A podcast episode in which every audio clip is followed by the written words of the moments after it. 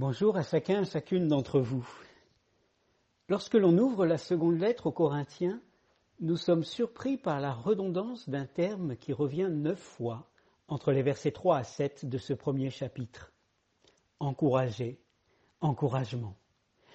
L'apôtre commence par une bénédiction qui s'appuie sur une dimension de Dieu qui me fait tellement de bien en cette période que nous vivons. Il nous parle du Dieu de tout encouragement qui nous encourage dans toutes nos détresses. De quelle manière Dieu nous encourage-t-il dans ce que nous vivons? L'une des dimensions que laisse apparaître ce texte, c'est celui de la solidarité et de la transmission. Dieu est solidaire de nos souffrances par sa présence.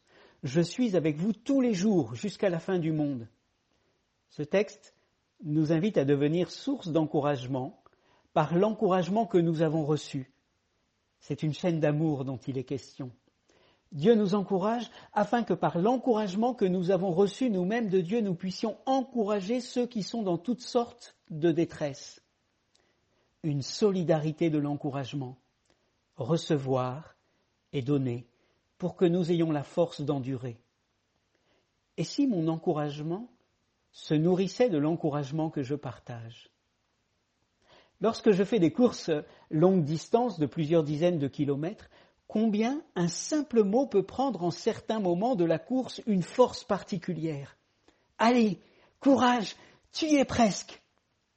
Et nos vies spirituelles ressemblent davantage à un marathon plutôt qu'à un sprint.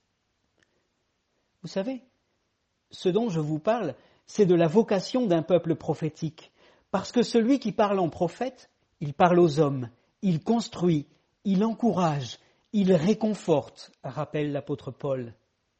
Ce terme d'encouragement, paraclésis, appelé à côté d'eux, me rappelle la fonction même du Saint-Esprit, cet autre consolateur que Jésus promet pour ne pas que nous soyons seuls. Alors non, non, jamais tout seul, je ne suis jamais tout seul. Je voulais aujourd'hui vous laisser ces paroles d'encouragement. Prenez courage, je suis avec vous, vous rappelle le Dieu de toute consolation. J'aimerais aussi vous inviter à partager une parole d'encouragement autour de vous aujourd'hui, à vos enfants peut-être, à vos parents, à votre conjoint, à votre voisin, à vos amis. Vous en serez le bénéficiaire. Bonne journée à vous tous.